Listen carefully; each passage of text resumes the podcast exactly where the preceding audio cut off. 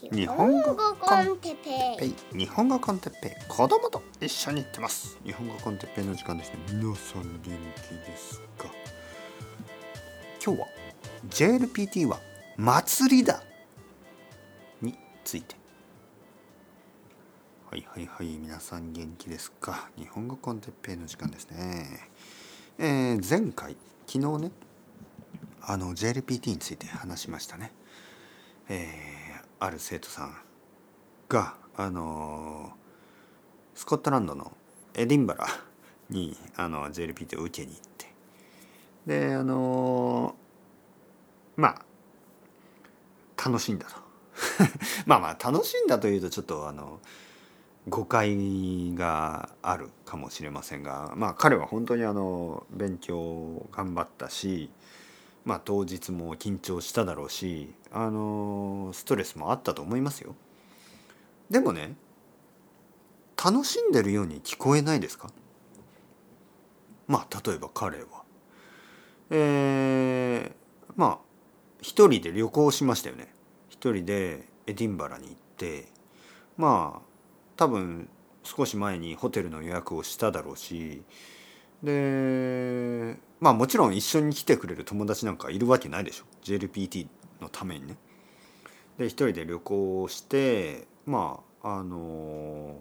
ホテルに泊まってまあカフェとか行ってパブとか行ってで朝起きて朝ごはん食べてホテルでね朝ごはん食べてで JLPT 受けてまあ受けた後にラーメン食べてビール2本2本ね 2杯のビールを飲んで朝日を飲んででまあリラックスしてまあ多分本読んだり漫画を読んだりあのライトノベル読んだりまあちょっとリラックスして次の日起きてで、まあ、朝ごはん食べてで僕と話してレッスンですね。僕と話して JLPT の報告をしてでその後動物園に行ってレッサーパンダと一緒に写真撮ってでカツカレー食べてでもう一泊泊まって。なんかこうなんかね楽しそうに聞こえるでしょ？で今日のタイトルにしましたが JLPT は祭りだ、ね、フェスティバル。例えばあの音楽のフェスティバルが1年に何回かあるでしょ？でまあ一つのフェスティバルは1年に1回ですよね。まあいろいろなフェスティバルがあるから、まあ、たくさんあるように思いますがまあ基本的に大きいその音楽フェスティバル1年に1回あるんですよね。例えば日本だと富士ロックフェスティバル富士ロック。まあ富士山で昔富士山の近くでやってたんですけど今はあの富士山からは遠い場所でやってます。まあ、フジロックと言いますね。フジロックフェスティバル。とかとかサマーソニックとか。まあいろいろあるんですけど1年に1回あるんですよね。でその時は音楽が好きな人たちが集まって楽しむフェスティバル祭りですよね。でいわゆるそういうふうにあのフェスティバルという名前がついているもの、ね、それは祭りと認識されやすいですけど例えばですよマラソンどうですか？マラソン。マラソンね。マラソンってまあ祭りのイメージはないかもしれないけど実はあの祭りなんですよねやっぱり。たくさんの人たちが毎日毎日走って、えルーティンをして、えトレーニングをして。で1年に1回、まあ、東京マラソンとかニューヨークシティマラソンとかいろいろあるでしょ？でそういうマラソンに申し込んでまああのまあなんていうの、まあ、エントリーさが許可されされたらまあ航空券を取ってホテルの予約をしてまあ走りに行くんですよね。で世界中からマラソンが好きな人たちが集まってみんなでそれをまあ祝福する祝うようなものですよね。でもちろん走る時は緊張するだろうし大変だろうし苦しいだろうしただ走った後はあね、この街を走れてよかったまた来たいなと思ってね走った後にはみんあのたくさんの人が拍手をくれて歓声があってなんかこう祝う。そしてまあ例えば走った日に、まあ、近くのカフェとかレストランに行くと他にも走った人たちがいる。でそのコミュニティを祝福するようなねそんな感じ。でまあワールドカップの話も昨日しましたけどワールドカップも結局ねまああのオリンピックとか全部そうですけど選手たちがその頑張るっていうこともあるけどまあ一つのねスポーツの祭典という言葉を使いますね。スポーツの祭典。祭典というのは祭りということ。やっぱり祝うんですよね。みんなでこのスポーツというものを祝いましょう。それぞれがあのいろいろな形で、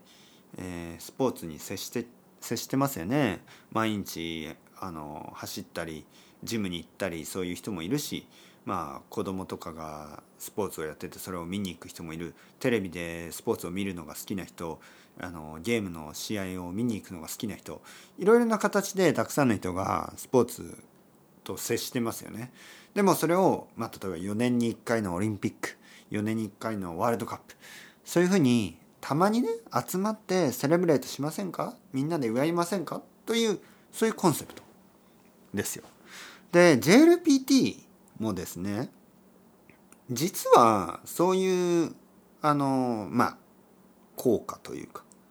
えー、影響というか、えー、そういうあの認識ができるんじゃないのかという、ね、僕はその今回ちょっと気がつきましたよね。もしかしたらね JLPT というのは日本語学習者がまあ1年に1回もしくは2回集まって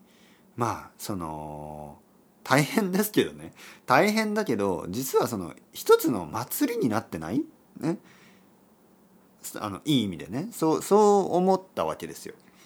例えば JLPT が近づくとね僕の生徒さんたちはあの受ける人たちはやっぱりそわそわするしね。で僕はそれを応援するし。で JLPT がある少し前にはたくさんの YouTuber やポッドキャスターやあのレディットとかでも「もうすぐ JLPT ですね頑張りましょう」とか「明日は JLPT だ頑張りましょう」みたいな「頑張ってください」まあ、そういう声であふれる。で JLPT が終わった日は「お疲れ様でした」っていうね「皆さんお疲れでした」先生たちは言うし頑張りました。まあ合格してもしなくても、えー、また頑張りましょう。ねルーティンを続けましょうとかレディットとかでもなんか「お疲れ」みたいな、まあ、そういうノリがあってみんながこう何て言うかな一つのその祭りをあの祝福してるようなね感じがある。で大変だけどどこかやっぱり楽しい楽しさがあると思うんですよね。僕は結構今まで JLPT とかテストは否定的な態度をとってきましたね。でも今回そのイングランドの J さんの話とかね聞いてなんかいいなと思いましたけどね。あの J さんだけじゃなくて結構世界中の人がまあたくさんの人は小さい町に住んでるんですね。大きい町じゃない町に住んでる人が多いでしょ。でその人たちにとってはまあ、例えばニューヨークで試験があるパリで試験があるロンドンで試験があるそういう場合旅行をしなければいけないんですね。で1年に1回か2回ねその旅行の計画を立てる今度 JLPT がパリであるだからあの私は行きたい、ね、パリで受けたいでパリに申し込んでそして、まあ、航空券を取ってとか、まあ、電車のチケットを取ってでホテルを予約して一人で行くんですよ。ほとんどの場合一人で行きます。あの JLPT のために友達は一緒に来てくれないしまあ友達と一緒に来るとちょっとまあ勉強もできないし結構難しいですよね。だからまあ一人で行くことが多い。結構その一人で旅行する機会っていうのがあんまりないでしょ？ででもやってみるとね意外といいんですよ。一人でホテルに泊まってちょっとあの近所を歩いて勉強して予習をしてで次の日早く起きて朝ごはんちゃんと食べて、えー、またポッドキャストを聞いたりちょっと気持ちを落ち着かせてねで JLPT を受けてでその後ラーメン食べに行ったりビール飲んだり楽しいでしょ？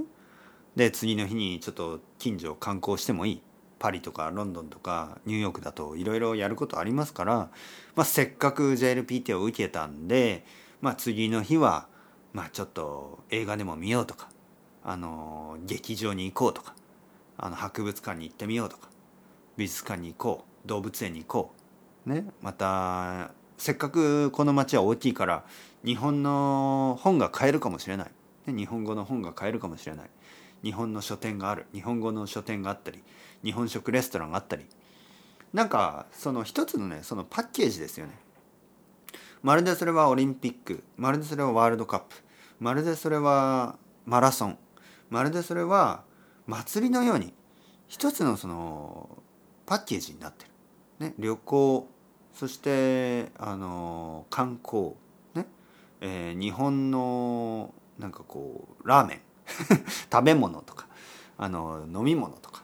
でそういうのを全部合わせてその JLPT がきっかけになってねそのこの JLPT テストの期間、ね、これが終わるわけです。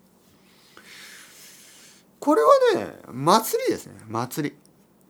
で僕も1年に2回やっぱりこういう話をしますよね。あの生徒さんとも話しポッドキャストでも話し悪くないですね。えー、誰かが頑張って努力してまああのその準備をする。そして当日頑張ってやる。でそれが終わったら「あお疲れ様でした」と。みんなで言って「頑張りました。素晴らしい」ね、またあの半年後もしくは1年後に向けて頑張りましょう。っていうことでね。あの声を掛け合う。でこういうのは本当にあの実はねいいことだなと。文化的だなと思いました、ね、とても文化的だなと。もちろんね教科書は意地悪あ教科書じゃないえっ、ー、と JLPT は意地悪なテストですよ。あの僕たちが話したりあのまあ書いたりする理由は何ですか？例えばね僕が本を書いたり文章を書いたり。ね、僕があのポッドキャストで話したりでこの一番の目的は皆さんに理解してもらうためですね。今あの僕は今日今のところ12分ぐらい JLPT についてちょっと話したけどできるだけ皆さんに理解してもらえるように、えー、分かりやすくあのロジック、ね、ロジカルに論理的に話したつもりです。もちろんちょっと分かりにくかった場所もあるかもしれないけど基本的には僕は皆さんに理解してもらうように、ね、僕の言うことを理解してもらえるように努力して話したんですね。リスニングをしてもらった。でも JLPT は違うんです。JLPT というのは皆さんに誤解してほしいんです。もしねたくさんの人がリスニングテストで全てを理解したらみんなが合格してしまうんでしょでみんなが合格することが JLPT にとっては悪いことなんですね。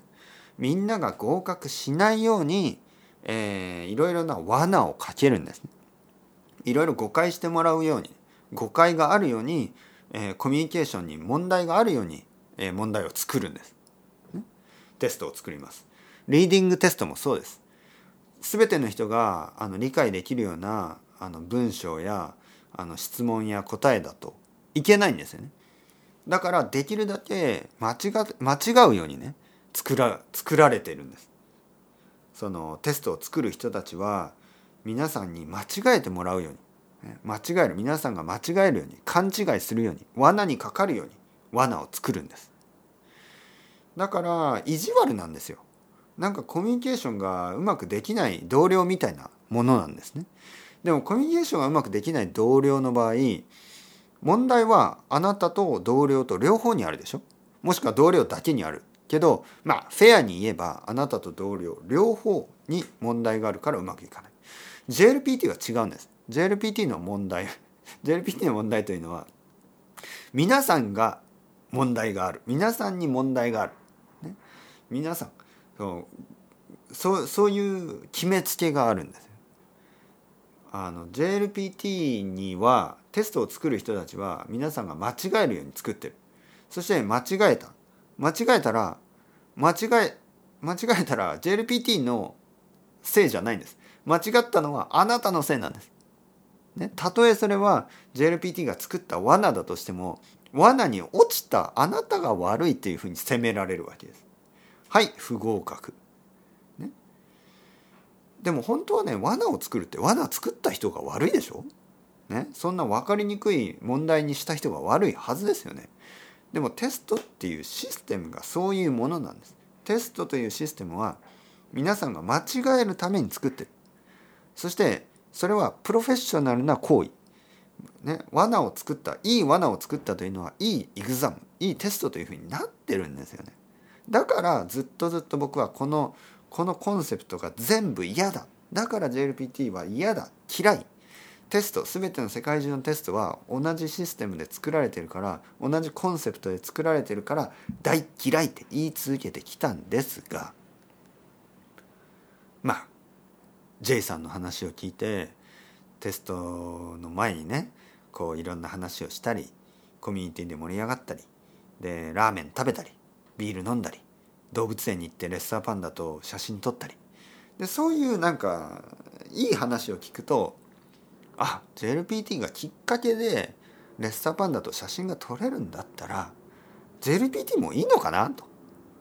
ちょっと考えが 柔らかくなって。これは祭りかもしれない。ね。面倒くさいこともあるけどやっぱり1年に2回セレブレートできる僕たちのための祭りかもしれないと思ってですね。少しでもポジティブなことに気がつけたので今日はそれをシェアしてみたかったです。皆さんどう思いますか、えー、今度の JLPT はほとんどの国では、えーと、と7月。アメリカとかそういう国では12月ですねまた、えー、しばらく時間がありますけど次の祭りに参加したくなった人がいたらまあテスト自体はイライラしますがそのコンセプトねそのパッケージ全部で考えれば JLPT を楽しむも楽しまないも結局は参加者の皆さん一人一人のチョイス、ね、かもしれません。まあ、できるだけね楽しんだ方がいいと思うんで楽しみたい人はあのいろいろ計画するといいんじゃないですか。JLPT が終わった次の日何をしようとかね。えー、それはなかなかいい旅になると思いますからあの少しでもあの楽しみを持っていたかったら、まあ、次の日になんかこう何かその街でできることを予約するのもいいんじゃないですか、はい、僕のおすすめの方法ですね。というわけで、えー、皆さん今日も頑張りましょう。それではまた皆さん ciao ciao hasta luego またねまたねまたね。